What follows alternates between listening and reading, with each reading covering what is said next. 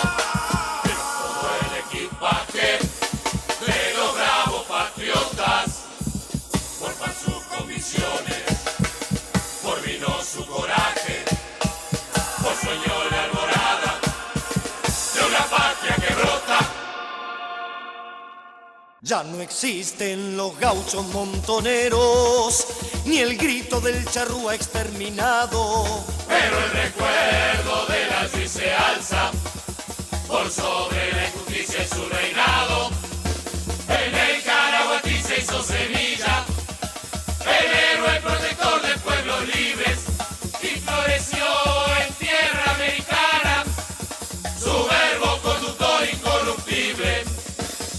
Después de un siglo y medio te debemos, compañero y padre de la patria.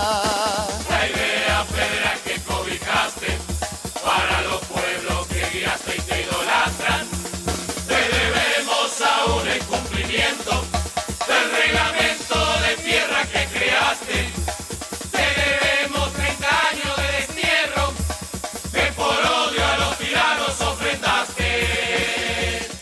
Sacrificio no fue en vano, tu ideario está vivo entre la gente, se ha mojado en los ríos de tu patria y lo ha curtido un viento independiente. Tu ideario atrepado por los talas ha descendido al arroyo y a los montes, se encaramó en cerros y colinas y juntó profundidad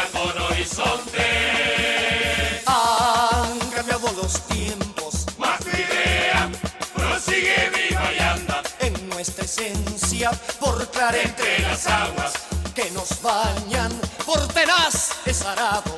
abre tierra Hoy tu pueblo camina hacia otra aurora, levantando tus mismos postulados.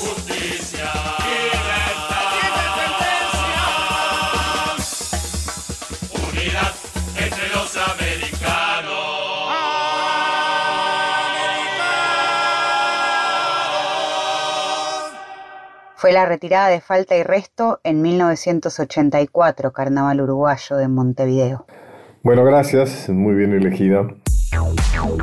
Pacho O'Donnell está en Nacional, la radio pública.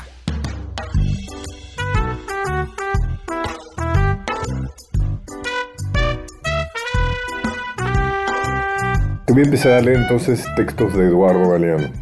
Vos sé que yo tenía una casita hace mucho tiempo eh, en las afueras de Buenos Aires y Eduardo se encerró en ella durante bastantes días para escribir, no sé qué escribió. Ajá. Él escribía cuentos y luego los, eh, los juntaba, digamos, y publicaba los distintos libros que fue publicando. Así que a lo mejor alguno de estos los escribió en esa casita mía de entonces. Wow. La pasión de decir se llama este cuento. Marcelo estuvo en las nieves del norte, en Oslo. Una noche conoció a una mujer que canta y cuenta. Entre canción y canción, esta mujer cuenta buenas historias y las cuenta bichando papelitos, como quien lee la suerte de soslayo. Esa mujer de Oslo viste una falda inmensa, toda llena de bolsillos. De los bolsillos va sacando papelitos uno por uno y en cada papelito hay una buena historia para contar, una historia de fundación y fundamento, y en cada historia hay gente que quiere volver a vivir por arte de brujería. Y si ella va resucitando a los olvidados y a los muertos, y de las profundidades de esa falda van brotando los andares y los amar- am- amares del bicho humano que viviendo, que diciendo va. La pasión de decir número dos. Ese hombre o mujer está embarazado de mucha gente, la gente se le sale por los poros. Así lo muestran en figuras de barro los indios de Nuevo México. El narrador, el que cuenta la memoria colectiva, está todo brotado de personitas. La casa de las palabras. A la casa de las palabras soñó Elena Villagra, acudían los poetas. Las palabras guardadas en viejos frascos de cristal esperaban a los poetas y se les ofrecían, locas de ganas de ser elegidas. Ellas rogaban a los poetas que las miraran, que las olieran, que las tocaran, que las lamieran. Las poetas abrían los frascos, probaban palabras con el dedo y entonces se relamían o fruncían la nariz. Los poetas andaban en busca de palabras que no conocían y también buscaban palabras que conocían y habían perdido. En la casa de las palabras había una mesa de los colores. En grandes fuentes se servían los colores y cada poeta se servía del color que le hacía falta. Amarillo limón, amarillo sol, azul de mar o de humo, rojo lacre, rojo sangre, rojo vino. La función del lector. Cuando Lucía Peláez era muy niño leyó una novela escondidas. La leyó pedacitos, noche tras noche, ocultándola bajo la almohada. Ella la había robado de la biblioteca de Cedro, donde el tío guardaba sus libros preferidos. Mucho camino, mucho, perdón, mucho caminó Lucía después, mientras pasaban los años. En busca de fantasmas caminó por los farallones sobre el río Antioquía y en busca de gente caminó por las calles de las ciudades violentas. Mucho caminó Lucía, y a lo largo de su viaje iba siempre acompañada por los secos de los secos de aquellas lejanas voces que ella había escuchado con sus ojos en la infancia. Lucía no ha vuelto a leer ese libro. Ya no lo reconocería, tanto lo ha crecido adentro que ahora es otro, ahora es suyo. Era el medio siglo de la muerte de César Vallejo, esto se llama la función del lector número 2. Y hubo celebraciones. En España, Julio Vélez Organizó conferencias, seminarios, ediciones y una exposición que ofrecía imágenes del poeta, su tierra, su tiempo y su gente. Pero en esos días Julio Vélez conoció a José Manuel Castañón y entonces todo homenaje le resultó enano. José Manuel Castañón había sido capitán en la guerra española. Peleando por Franco había perdido una mano y había ganado algunas medallas. Una noche poco después de la guerra, el capitán descubrió por casualidad un libro prohibido. Se asomó, leyó un verso, leyó dos versos, dos versos y ya no pudo desprenderse. El capitán Castañón, héroe del ejército vencedor, pasó toda la noche en vela, atrapado, leyendo y releyendo a César Vallejo, poeta de los vencidos. Y al amanecer de esa noche renunció al ejército y se negó a cobrar ni una peseta más del gobierno de Franco. Después lo metieron preso y se fue al exilio. Bellos el texto, ¿no? Como todos los de Eduardo, mi gran amigo, extrañado y querido Eduardo Galeano. Sí. En YouTube hay una entrevista que le hice, eh, recuerdo para un programa que se llamaba Los Miedos. Lo buscaremos, sí. Bueno, mm, Mica, despedinos de esta primera parte con un candombe. Sí, con un candombe que Horacio Fontova cantó en el capítulo de la asombrosa excursión de samba en la casa de Tucumán del canal Pacapaca. La verdad es que está buenísimo toda la historia que cuenta samba desde una óptica muy revisionista y es, supongo, este candombe una introducción de lo que van a hablar en el segundo bloque de este programa. Es el Candombe de Artigas con música de Leo Sujatovich y letra de Ingrid Beck por Horacio Fontova. Vamos con un candombe uruguayo. Yo, José Gervasio Artigas, con las provincias unidas, no me junto y por eso armé mi liga. La unión de los pueblos libres, negro, gaucho y aborigen, con derecho a no hacer caso a lo que dicen. Desconfiamos del Congreso que está lleno de porteños, no quieren federalismo, nada de eso. Aquí nadie más que nadie y bailamos el mismo baile en provincias y también en Buenos Aires. La independencia, ser libres no es una ciencia, es respeto por el otro y sus creencias. Y si un día nos juntamos, porteños y provincianos, en unión y libertad seguro vamos. Aquí nadie es más que nadie y bailamos el mismo baile, en provincias y también en Buenos Aires.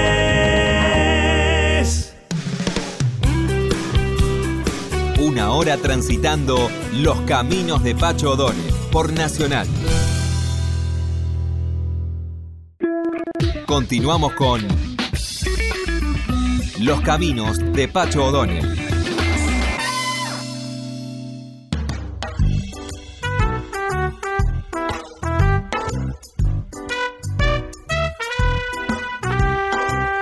Bueno, empezamos ahora el, segundo bloque y estamos con nuestro entrevistado Eduardo Nocera. ¿Cómo estás, Eduardo? ¿Cómo estás, Pacho? Un gran gusto compartir contigo tu espacio y agradecido por la invitación. Bueno, vamos a hablar de, tu pasión artista, ¿no es cierto? Que ha tenido otro resultado, que acabas de publicar un libro sobre el Congreso de Ábalos, y que lo has hecho un editorial con una tradición de libros, eh, eh, digamos, nacionales y populares y federales, como es SICUS, ¿no? Así que bueno, pero vamos a empezar, pero voy a empezar por eh, que, escuchemos juntos Tierra de Artigas de los olimareños. Los olimareños es un conjunto, un dúo de Pepe Guerra y Braulio López, que excelentes, excelentes músicos con una dimensión internacional importante, que tuvieron que exiliarse durante la dictadura uruguaya y que fueron a exiliarse en 1976, mira qué más lugar, en Buenos Aires, y uno de ellos, no me acuerdo si fue Pepe o Braulio, eh, estuvo en prisión, fue apresado por la dictadura Argentina, que afortunadamente luego no, no dejó salir porque hubo una repercusión internacional importante. ¿no? Bueno, ellos eh, grabaron Tierra de Artigas y a ver lo que ahora vamos a escuchar.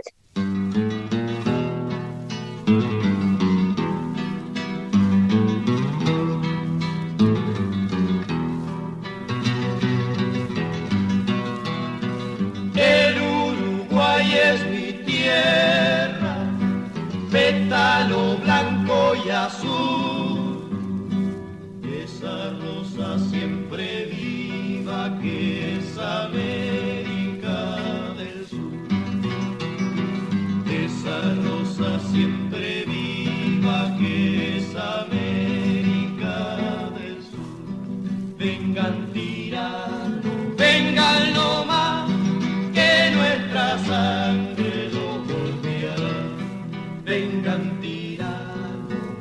Vengan no más,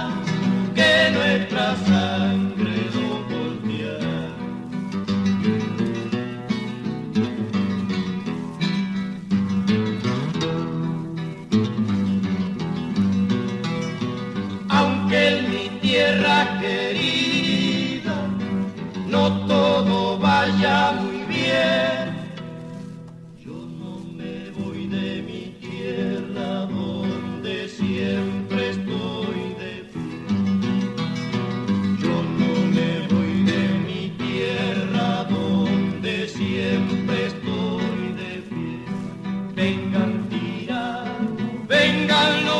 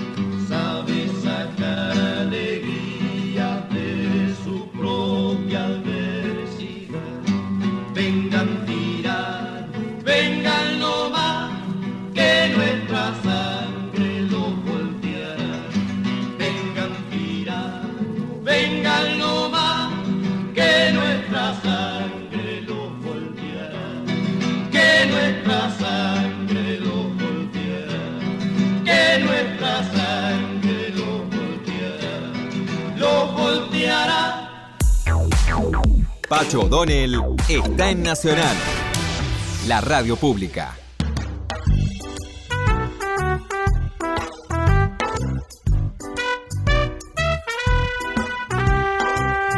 Bueno, Eduardo, contanos qué es el Congreso de Ábalos.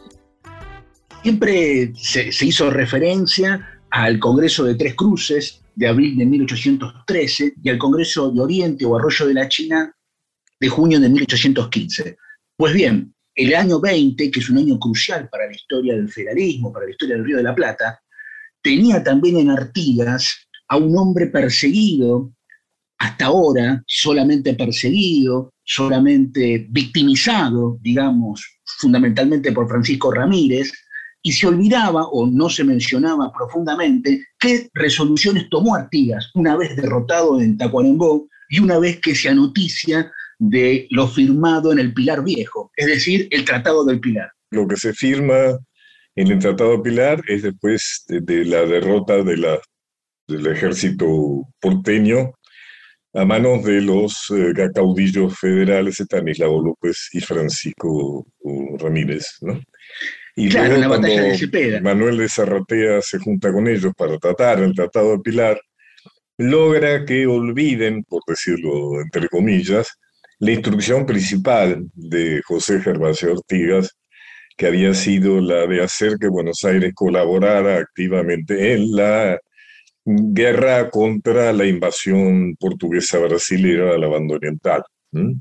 Cosa que eh, seguramente por motivos que tienen que ver con el hecho de que Buenos Aires, si bien había vencido, era la provincia rica, digamos, era la que realmente este, recaudaba, digamos, a través del puerto, bueno, logra Zarratea que esa mm, instancia principal que había propuesto Ortega se olvidara, ¿no es cierto? Se dejara de lado y se firmara un acuerdo de alguna manera fuera de las instrucciones de Ortega. Ahí surge el enojo de Ortega, la rivalidad de Ramírez y todo lo que está contando. Claro, eh, lo que ocurre es que, por supuesto, este, eh, Artigas recibe una copia del Tratado de Pilar que le envía el propio Ramírez, allí comienza el repudio artiguista sobre la figura de Ramírez y sobre lo rubricado en el Pilar Viejo, todavía Artigas este, no está noticiado debidamente de las actas secretas, por supuesto. Las actas secretas que tienen que ver con los pertrechos militares, los 320 soldados cívicos, los 250 mil pesos duros que Buenos Aires también otorga a ese ejército federal, eh, tenemos que reconocerlo, federal, pero que asociado a Buenos Aires, yo comprendo que va a realizar una tarea más bien de un eje, un eje que se articula en el pilar. En la letra chica está incluido la sesión de un, eh, de, un pelotón, no sé, de artillería, ¿no? Dirigido por, siete, cañones de artillería. claro, siete cañones de artillería. Hay una flota a cargo de Manuel Monteverde. Tú lo has dicho, Mansilla está a cargo de artillería. Por supuesto que hay 1.500 eh, fusiles, 1.500 sables, eh, en principio eh, se habla de pólvora de una cantidad que después Ramírez este, exige duplicar. Todo eso, que lo conocemos hace, largo tiempo, este, también este, Artiga comienza a sospecharlo. Es un trabajo de mucho archivo también en reconocer las correspondencias cruzadas que se envían eh, no solo con Ramírez, sino con los caudillos y caudillejos de toda la región. Y aparecen las sospechas sobre qué actitud tomaría Ramírez, pero sobre todo también qué actitud tomaría el Portugal. Por eso yo en el libro hago referencia a, un segundo tratado del Pilar, porque eh, tengo documentado también, y esto ha circulado en algunas historiografías este, provinciales, eh, hay historiadores en Misiones y en Corrientes en Entre Ríos mismo, que trabajando el tema Ramírez muchísimas veces eh, hicieron mención a una convención entre Ramírez y Lecor, vehiculizada por Carrera, Alvear y Zarratea, en la cual se pondría de manifiesto la necesidad que tiene Portugal de este, garantizarse de que si estas fuerzas comandadas por Ramírez logran humillar a Artigas y expulsarlo de la región, Ramírez, fortalecido, no irá a la provincia oriental, ahora en manos portuguesas, a intentar liberarla y organizar una guerra contra el imperio de Portugal. Para que la gente sepa, Licor era el jefe de las fuerzas portuguesas que habían invadido desde Brasil, porque la corona portuguesa, este, el imperio del emperador Portugal, estaba en Brasil, ¿no es cierto? Y desde ahí se programó la invasión a la banda oriental, que contó con el oprobioso apoyo de Buenos Aires, que veía a Artigas como su principal enemigo, había dejado de lado insólitamente la lucha por la independencia para eh, privilegiar la lucha contra Artigas. Por eso es que la invasión de Lecor y sus fuerzas fue casi con, una condición de que fuera en la banda oriental, que no pasara el límite para este lado, digamos, ¿no? Para el oeste, para el resto de la provincia. Claro, y también eh, uno puede preguntarse eh, cómo podría organizarse ese ejército que yo denomino en el trabajo eje del pilar, con la conducción principal de Ramírez, pero que no es el único conductor. Mansilla no es prácticamente un subalterno de Ramírez, y hay otros caudillos importantísimos, como Gregorio Pires, está Samaniego, New, está Correa, está Benguechea, en fin, hay una serie importante de líderes locales que también trabajan en relación a la derrota militar última de Artigas y el artiguismo. ¿Cómo es posible, y una pregunta que yo me hacía, es este, que esta, esta avanzada, vamos a llamar ramirista, eh, podía contar con la eh, seguridad de no ser emboscado ¿no? por el Portugal? Porque si todos los hombres y toda la campaña está al servicio de la destrucción del artiguismo y la persecución personal a Artigas, ¿cómo es posible que el Portugal deje de constituirse una amenaza? Por eso también aparece esa convención este, importante entre Lecorio y Ramírez. Lo, que a nosotros nos importa y que titula mi libro, y es el nudo de mi trabajo, es ¿Qué reacción tiene Artigas ante las sospechas este, del acta, ante el repudio, del acta secreta, ante el repudio de lo firmado en el Pilar Viejo y ante eh, el rumor de que hay una actitud con Portugal que aparece, incluso Gorgonio Ariar, que es uno de los caudillos más importantes de Artigas, a quien, a quien tú conoces perfectamente, y que Artigas denominaba el doctor Ariar, porque tenía estudios de filosofía, etc., lo advierte en muchas cartas este, y después personalmente, eh, acerca de cómo es posible que el Portugal no haya tomado una determinación de invadir el litoral hoy argentino. Artigas resuelve desde Mandisoví, porque allí se dirige, una vez derrotado en Tacuarembó, los 400 hombres que lo acompañan, él estaba en el campamento de Mataojo de Arapey, estamos hablando del actual norte este, del Uruguay, por supuesto, estamos hablando de la zona del departamento de Salto y del departamento de Rivera.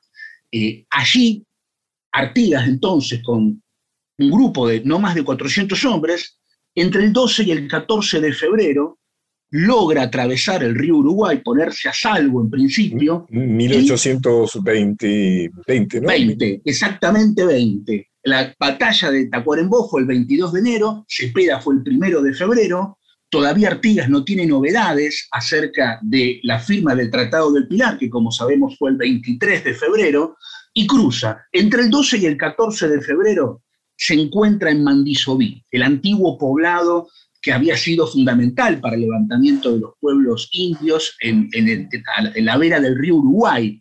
Ahí estaba el cacique Domingo Manduré en el año 11. Lo cierto que Mandisoví, que no era una tierra ajena, por supuesto, a Artigas, le sirve como base de operaciones durante febrero y marzo.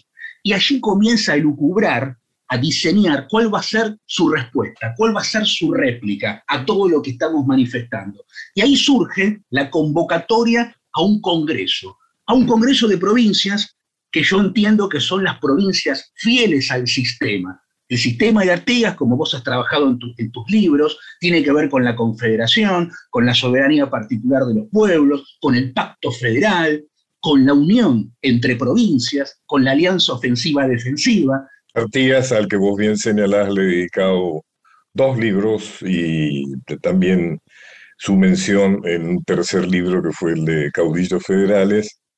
Le dediqué un libro de la biografía de Artigas que se llama Artigas y otro 1815, que es el hecho de que, según mis investigaciones, la primera declaración de independencia de las Provincias Unidas se produce en Concepción del Uruguay a instancias de Artigas, en 1815, el 20 de junio. ¿no? Eh, el 29 de junio. 29 de junio, gracias. Sí, 10 días y un año antes del 9 de julio en Tucumán, de 1816. Por eso es que estamos hablando de Artigas. Lo importante es que la historia argentina y lo, nos ha empujado a vivirlo Artigas solamente como un prócer uruguayo. O sea, mm. inclusive eh, si vos le preguntás a un argentino, te va a decir, bueno, es el protagonista de la independencia uruguaya. Y no es así, ¿no es cierto? Artigas fue realmente un prócer latinoamericano y visto desde la Argentina fue el, sigue siendo el principal promotor de un, un sistema nacional, popular y federal que ahí es donde realmente además se entiende por qué fue tan perseguido, ¿no? porque su proyecto era muy antitético con el proyecto de la oligarquía porteña, ¿no? porteñista, por eso que con un gran... Además estás hablando de qué manera, a pesar de toda la oposición que tenía, era tal su carisma que le era posible eh, plantear algo, una respuesta, digamos, ¿no? a pesar de que todos los astros se habían alineado en su contra. ¿no? Es ahí donde entonces, según vos, según tu, investigación, surge la idea de un congreso o de un pacto también que reúna a las provincias que no estaban eh, convocadas por el Tratado del Pilar. Ciertamente, Pacho, así como Córdoba se había escindido de la Liga Federal en el año 16 y solo entonces, ahora estaban aglutinadas en torno a la provincia oriental, Entre Ríos, Santa Fe, Corrientes, Misiones y la propia provincia oriental, con el pilar Entre Ríos y Santa Fe se van a aliar con Buenos Aires, se firma ese tratado y las provincias que en el año 15, en el Congreso que tanto estudiaste, estaban esas seis provincias, ahora solo hay tres. Corrientes, la Comandancia General de Misiones, que aparece como provincia también en el Pacto de Ábalos, y la propia provincia oriental. Esas tres provincias, que yo entiendo que son las provincias fieles al sistema de Artigas, son las que son convocadas para participar de una Asamblea General de Provincias en el paraje rural de Ábalos, la costa del Ábalos, así la denomina Artigas, es el arroyo Ábalos, que existe, por supuesto, hasta el día de hoy. Hemos ido en una decena de oportunidades a realizar trabajo de campo allí. Eso queda en el área rural de Cunzucuatiá, el centro sur de la provincia de Corrientes.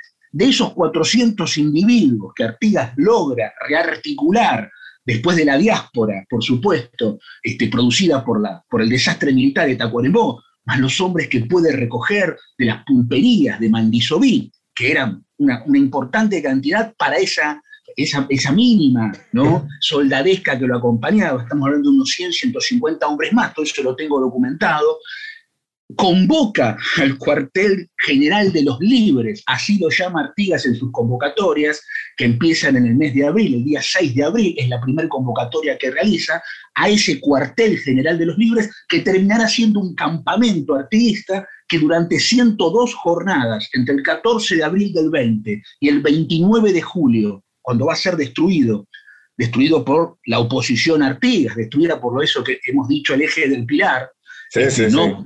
Este, son 102 días que desde ese campamento Artigas no solo envía oficios, sino que allí aparece este, bueno, una resistencia artiguista y lo que nos importa fundamentalmente, aparte de lo militar, porque de ahí sale también eh, el ejército de operaciones artiguistas que se constituye en Ábalos, allí ya no son 400 o 500 individuos, sino que Artigas, al hacer esta convocatoria tan plural a los elementos de la campaña correntina y misionera, logra el concurso de aproximadamente 3.000 jinetes correntinos, porque las comandancias de Esquina, de Cursucuatiá, de Empedrado, de Yaguareté Corá, le brindan su total apoyo. Le brinda su apoyo el gobernador de Corrientes, que es Juan Bautista Méndez, que es uno de los firmantes del Pacto de Ábalos, le firma le, brinda su apoyo el, comandante general de las misiones, que es Francisco Javier Cití, un cabildante por corriente, por supuesto, Domingo Rodríguez Méndez, o sea que está el ayuntamiento correntino brindándole apoyo,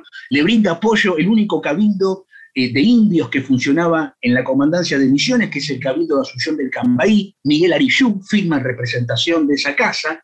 Por consiguiente, tenemos en total 17 firmantes de un pacto que surge a partir de una asamblea general. Y existe, ¿no? existe, ¿no? El documento.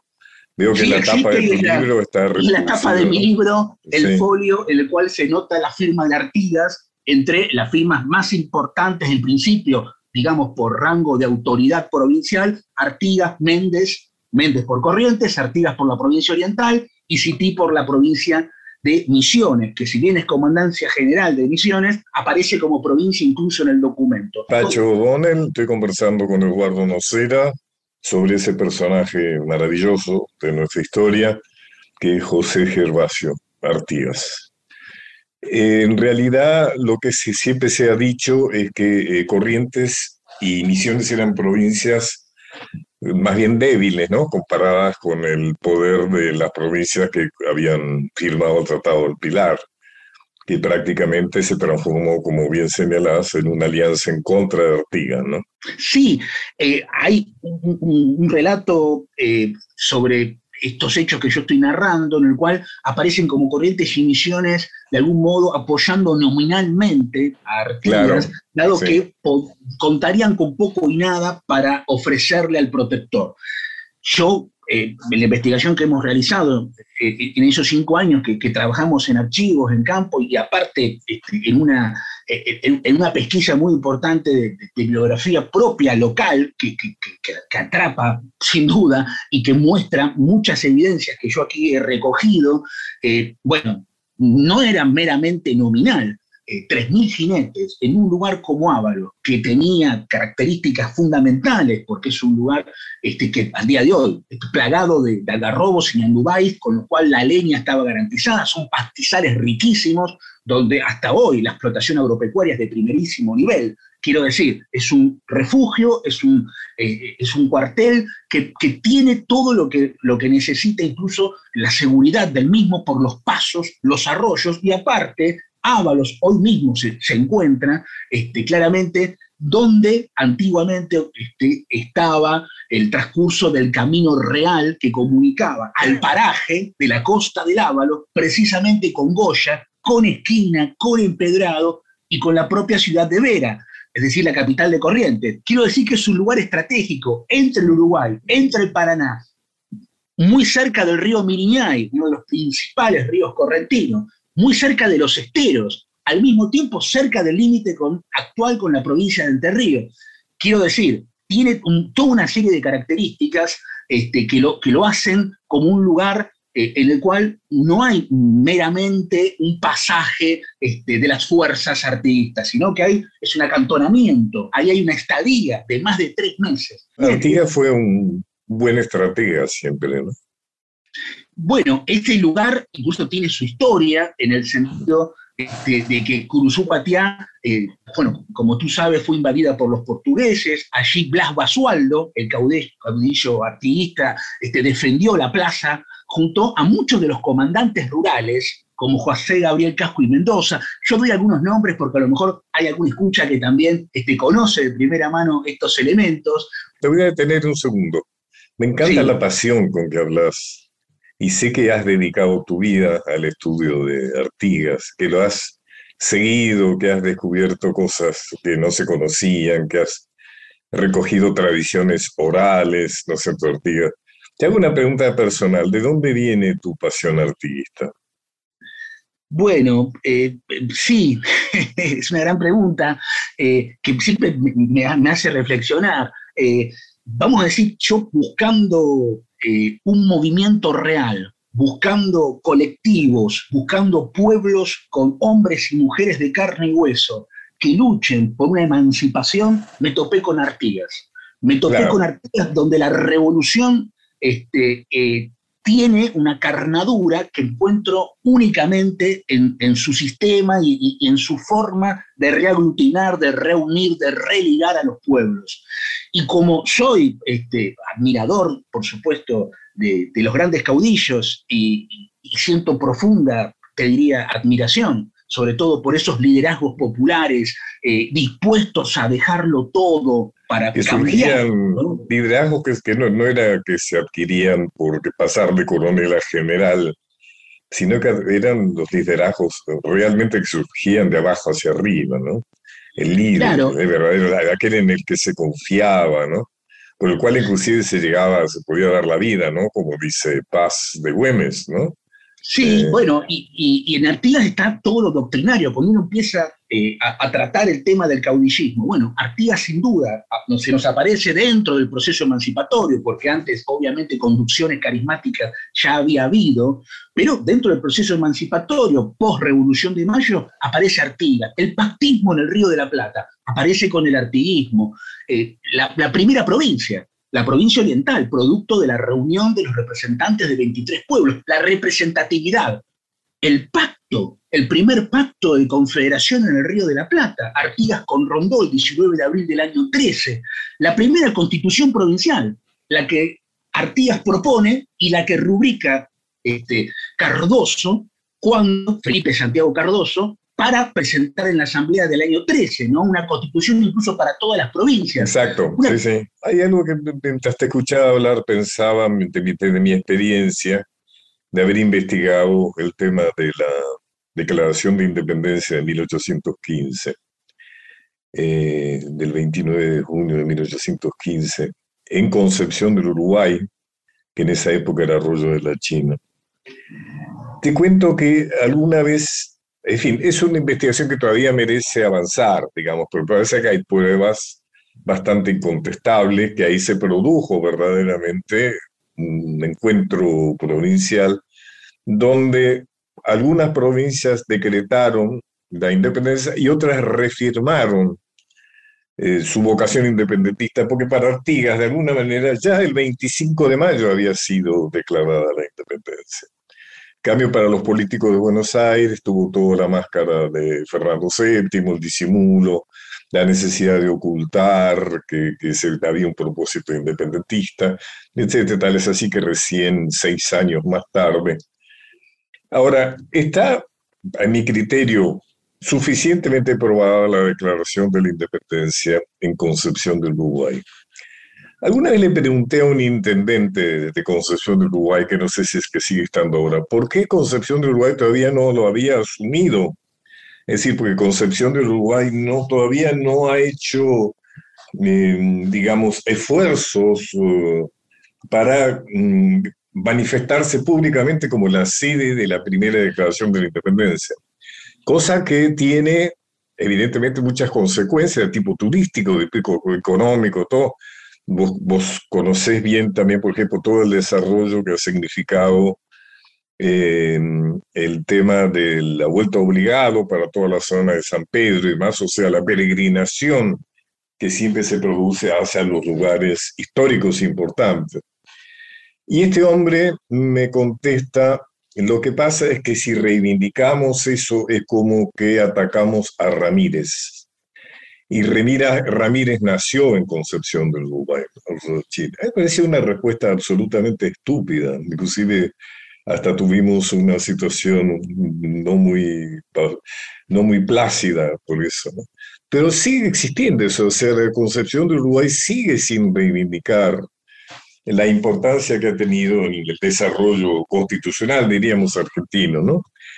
Vos seguís encontrando resistencia, Artigas, seguís encontrando que hay, mm, que sigue siendo un personaje mm, poco querido por el poder, digamos.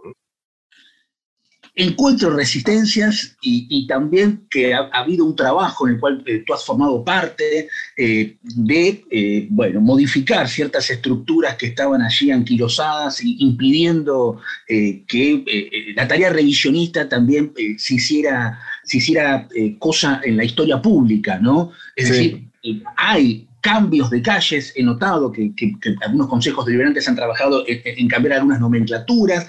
Nosotros eh, tuvimos eh, incluso apoyo por parte de la Intendencia de Curuyú-Cuatiá y en el paraje Ábalos colocamos una placa eh, de homenaje a ese congreso.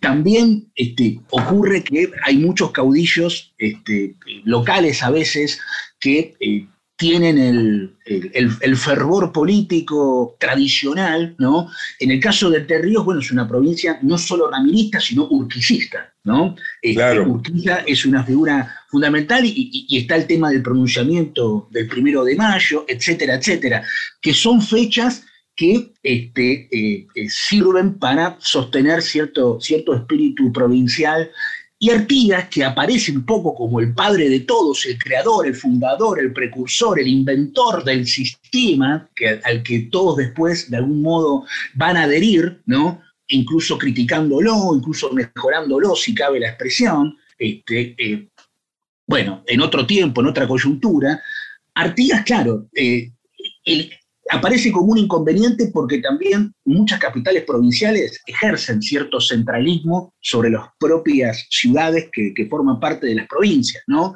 Eh, eh, o sea, eh, no solo el centralismo debe ser fijado siempre rumbo a Buenos Aires, sino que también yo, que vengo ahora, vengo de federación, estuve en Chajarí también en estos últimos días, estuvimos en Gualeguaychú, en Rosario del Tala, en Federal, en Montecaseros, en Curuzú, quiero decir, notamos también, noto, percibo, que hay un, hay un gran amor este, de los discursivos por Artigas. Artigas es, eh, es muy subversivo hasta el día de hoy. Su programa, como, como vos también decís en, tu libro primero sobre Artigas, es un programa actual, es un programa a, seguir este, hoy sosteniendo. Bueno, fue el pionero de la reforma agraria, ¿no es cierto? Fue como vos decías recién hace un rato en la convocatoria del Congreso de Ábalos, que es el tema de tu libro, eh, se hacía con grandes asambleas populares, ¿no? Cosa que era tan poco habitual en aquellos tiempos, ¿no? Eh, sí, o sea, realmente ha sido un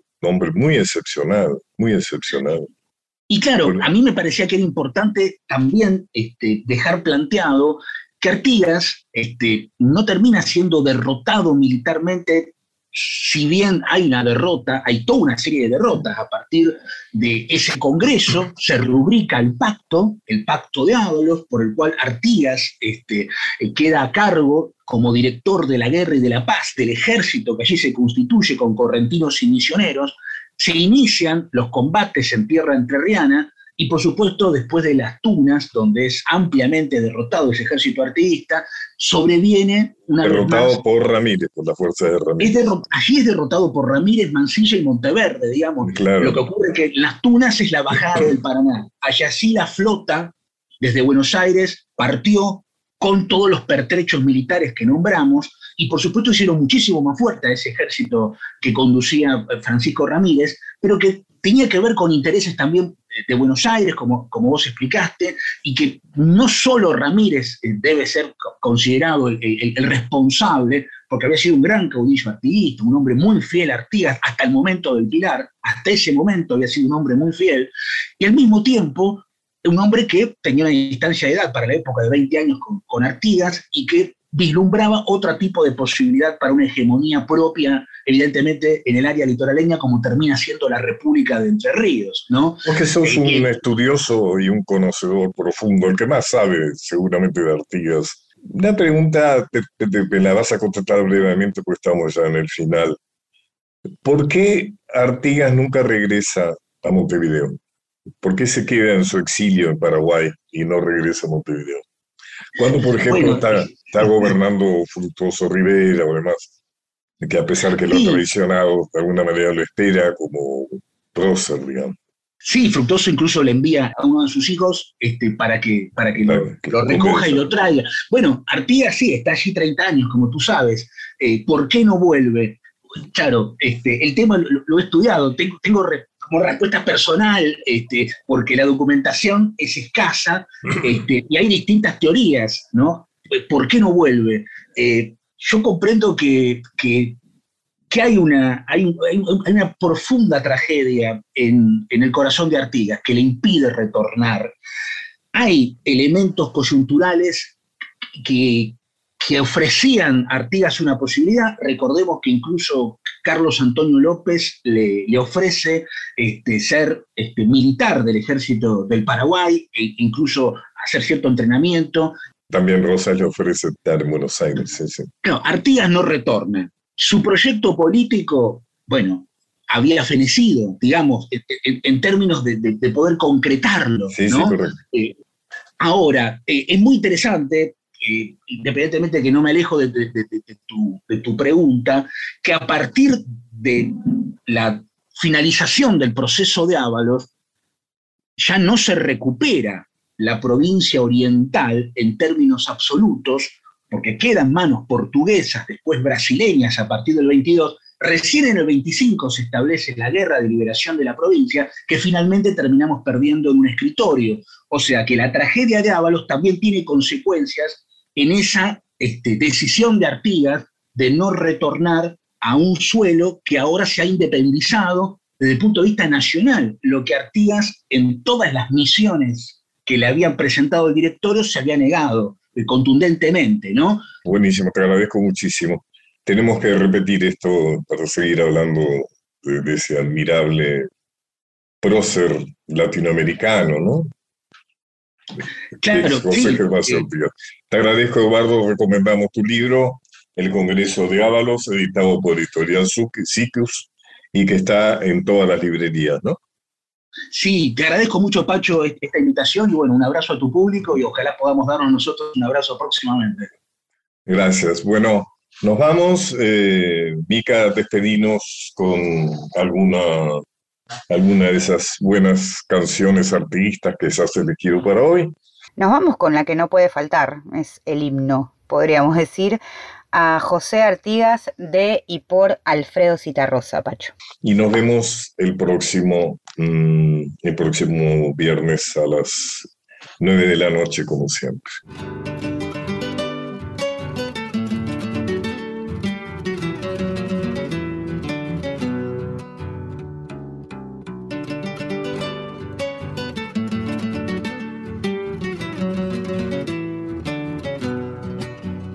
Vidalita, acordate de José Artigas y endulzate la boca cuando lo digas.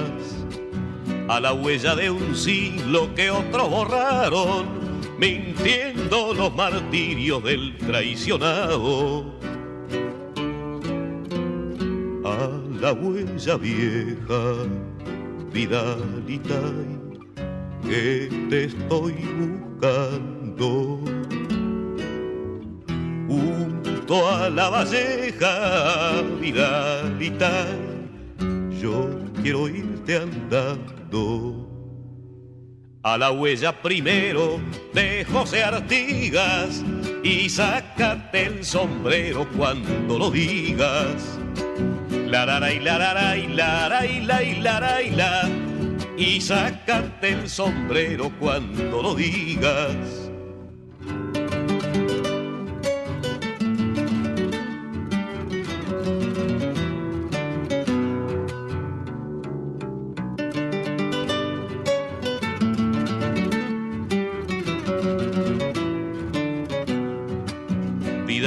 Orientala, lejana y pura, a la patria cantala sin amargura. No hay más huella canejo que la de Artigas, y júgate el pellejo cuando la sigas. Patria sola y patria vidalita, patria sola y muda Rompe tu silencio, Vidalita, vamos en tu ayuda. En tu ayuda y paisanos, monten baguales, vamos mano con mano los orientales.